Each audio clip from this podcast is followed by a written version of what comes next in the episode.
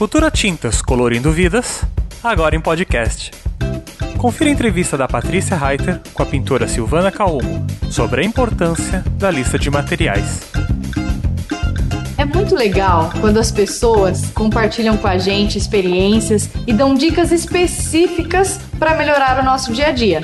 Foi pensando nisso que a Futura Tintas criou o Espaço do Pintor lá no nosso site de comunidade www.futuratintas.com.vc. Se inscreve e acompanha as dicas com a gente. Nós estamos com a Havana K1 e a gente selecionou um assunto muito importante porque é um detalhe pequeno, mas que é muito considerado na hora de avaliar a reputação de um pintor, né, Vana? Verdade. Pois é, hoje a gente vai falar sobre a importância de uma boa lista de materiais e do quanto isso influencia na confiança do cliente sobre o profissional. A gente acompanha muito os grupos nas redes sociais, a classe dos pintores é uma classe que contribui muito um com o outro. E aí as técnicas, as decorativas, as experiências, elas ganham mais holofote. Mas lista de material é uma coisa muito importante na pintura e faz toda a diferença na percepção que o cliente tem entre o bom profissional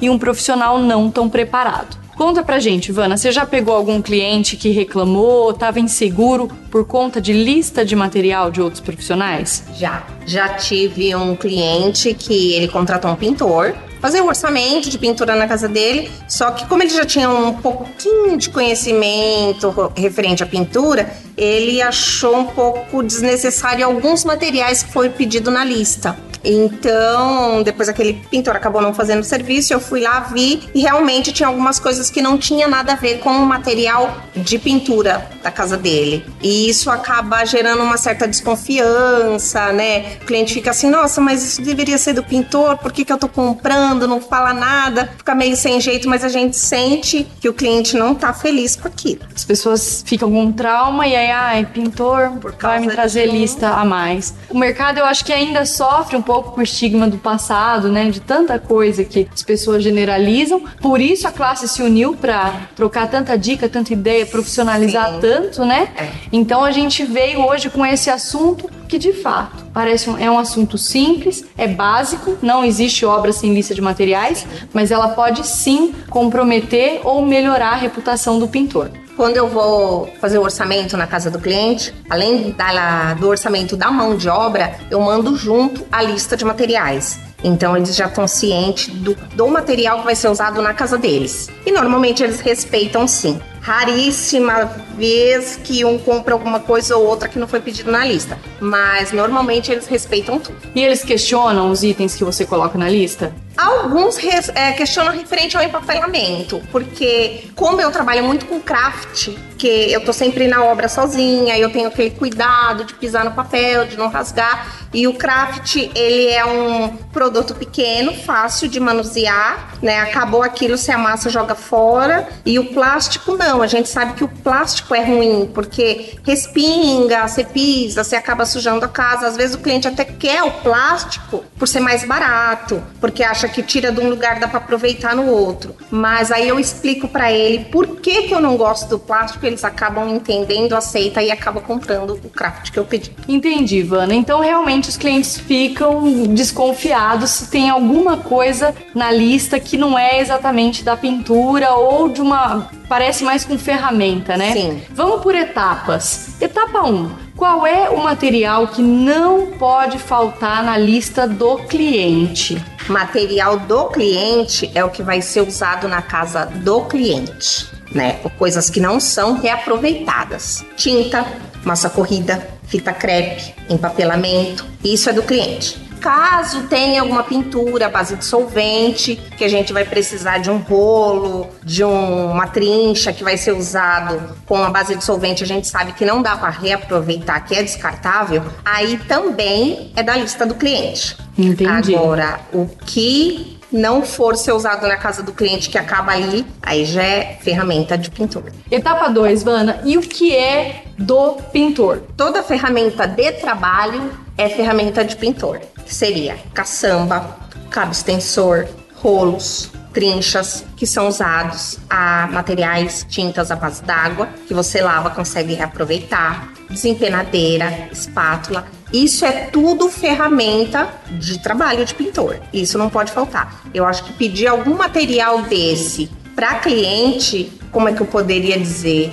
É abusar um pouquinho, sabe? É tirar um pouquinho aquela confiança. O cliente sabe o que é dele, sabe o que é de, de pintor. Então eu acho que bom profissional ele tem sua própria ferramenta. Então, quer dizer, se vai uma lista de material com umas ferramentinhas ali, o cliente já vai ficando com o pé atrás, né? Já Fica fala, poxa vida, isso aqui Fica. é ferramenta do cara, né? E eu vou ter que pagar. Quando isso acontece, as pessoas ficam adiando a pintura. Que pintura é essencial. É verdade. Né? Então, o que a gente puder fazer para contribuir com o bolso do nosso cliente vai gerar mais obras, né? Esse cara ser vai transparente com tudo. Mostrar, olha, eu tô pedindo para o senhor comprar esse rolo e esse pincel, porque aqui na sua casa vai materiais à base de solvente e é uma coisa que eu não posso aproveitar, vai ser usado só na sua casa, vai pro lixo. Então, esse é um material que vai ser usado somente na sua casa.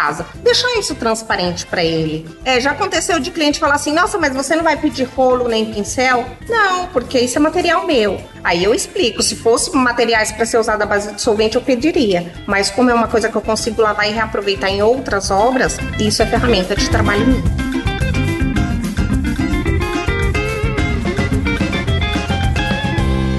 Você está escutando o podcast da Futura Tintas. Conheça mais do que faz o nosso trabalho especial em futuratintas.com.br.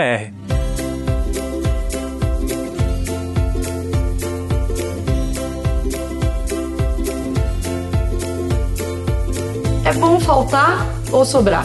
Nem faltar e nem sobrar.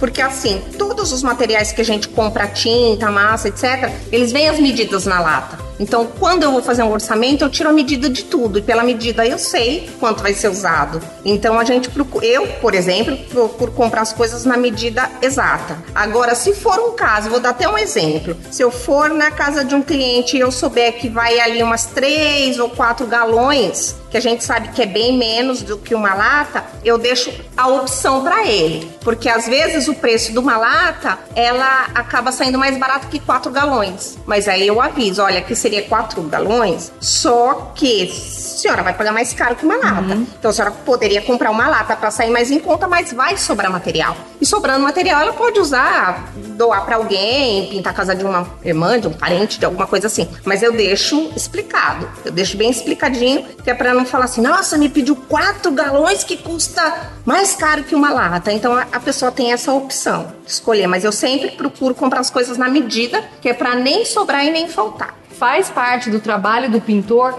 conhecer muito bem todos os materiais que ele vai precisar, todas as ferramentas dele, o uso correto de tudo para poder argumentar com o cliente na hora certa, Sim. né? Ah, olha, esse rolinho aqui eu vou usar porque ele será utilizado com material que depois eu não reaproveito. O empapelamento dá importância, né, para a diferença entre o craft e o plástico a bagunça, limpeza, preservação do piso, é o que a gente costuma é. falar aqui na universidade. Se o cliente está reclamando do empapelamento, pergunta quanto ele pagou do metro quadrado do piso, né? Porque às vezes paga caríssimo no piso e aí na hora do empapelamento quer economizar. Quer proteger e acaba tendo prejuízo. E aí tem prejuízo, o barato acaba saindo caro. Muito legal você falar também de entender muito bem sobre a volumetria das tintas, o rendimento, para deixar claro para o cliente diferença entre preço e a quantidade correta de material para ele ficar muito à vontade. Sim.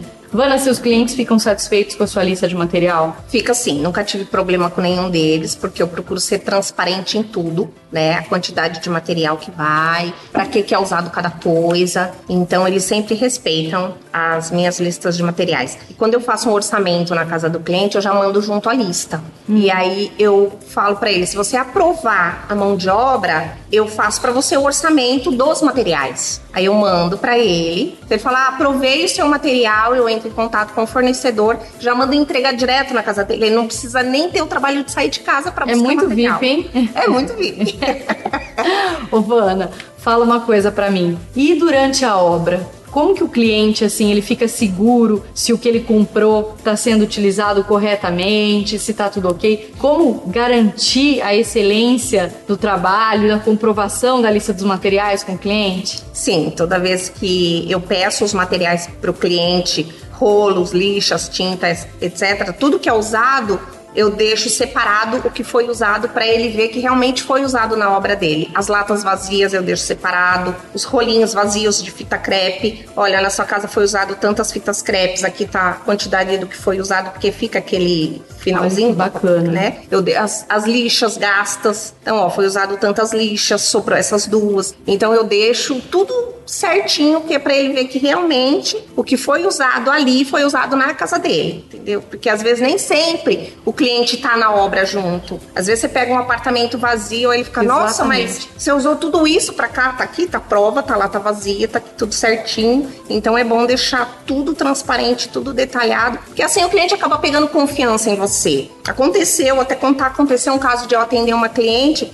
que ela ficou assim impressionada, falou: "Nossa, você pediu as coisas na medida certinha" que outras pessoas não fazem isso, né? Ao invés de pedir dois galões, pede uma latona, tudo para sobrar aquele monte de coisa. Eu acho que é desnecessário. Eu acho que se na lata vem a medida, vamos respeitar a medida que dá tudo certo. Ô Vana, como é que seu cliente reage quando você começa a prestar contas do que está sendo usado, do que foi usado e como que tá isso? Eles ficam bastante assim satisfeitos, né? Eles ficam até agradecidos por a gente dar esse retorno para eles, porque é o que eu falei, às vezes eles não estão lá, eles ficam, nossa, mas a pessoa me pediu seis fita crepe, para onde foi tudo aquilo? Né? Você tem que mostrar que você empapelou o chão, que você empapelou o rodapé, que você empapelou em volta de portas, janelas, tudo isso. Só que eu acho que na hora isso não passa na cabeça deles. Eles acham que, sei lá, a fita crepe é só para pôr no chão, mas a gente usa ela para muito mais coisa. Então, às vezes o cliente nem sabe aonde é usado esses materiais. E como eu sempre faço fotos do antes, durante e depois, eu consigo mostrar, provar para eles onde foi usado tudo, né? Então, ele tá ciente, olha, essa fita crepe, essa quantidade foi usada em volta de portas, janelas, para empapelar o chão. Às vezes eu tiro material de um cômodo, papelão, por exemplo, que eu consigo pintar sem respingar, né? Sem sujar muito, assim. Lógico que uma coisa ou outra cai, mas você consegue aproveitar de um cômodo, leva para outro e tudo isso você vai aproveitando sem gastar o material do cliente, porque é, assim como eu trato meus clientes, eu gostaria de ser tratado. Você não desperdiça o dinheiro dele, assim como você não quer que desperdiça o seu. Então eu levo muito em consideração isso. Ótimas dicas, Vana. Obrigada por compartilhar com a gente. De fato, é um assunto muito importante. Às vezes a gente acha que, ah, besteira, que tudo que eu faço, a minha técnica é maravilhosa, meu acabamento é perfeito, e esquece que lista de material faz o cliente pensar muito a respeito de contratar ou não um É serviço. verdade. Né? Uma coisa que a gente fala muito aqui é o que é óbvio pra gente não é óbvio pro cliente. Você Sim. falou disso. Às vezes o cliente vai falar, nossa, mas seis rolos de fita crepe, o que, que ela vai fazer? Vai pintar com fita crepe? É. Né? Então, quanto mais você explica pro seu cliente para que você vai usar aquele produto, né, e por que você está pedindo ele na lista, mais confiança você adquire do seu cliente. Quanto mais transparente você for com ele, mais confiança ele acaba tendo com você. Porque aí ele começa a comparar o seu trabalho com os anteriores que passaram na casa dele. Nossa, mas essa pessoa faz assim, o outro me pediu assado, entendeu? Ela fala: não, acho que aqui eu senti mais firmeza, mais confiança, mais segurança. Este foi o episódio de hoje do nosso podcast. Para mais episódios com pintores e outros especialistas, assine o programa encontrando a gente no Spotify ou no seu agregador favorito como Futura Tintas.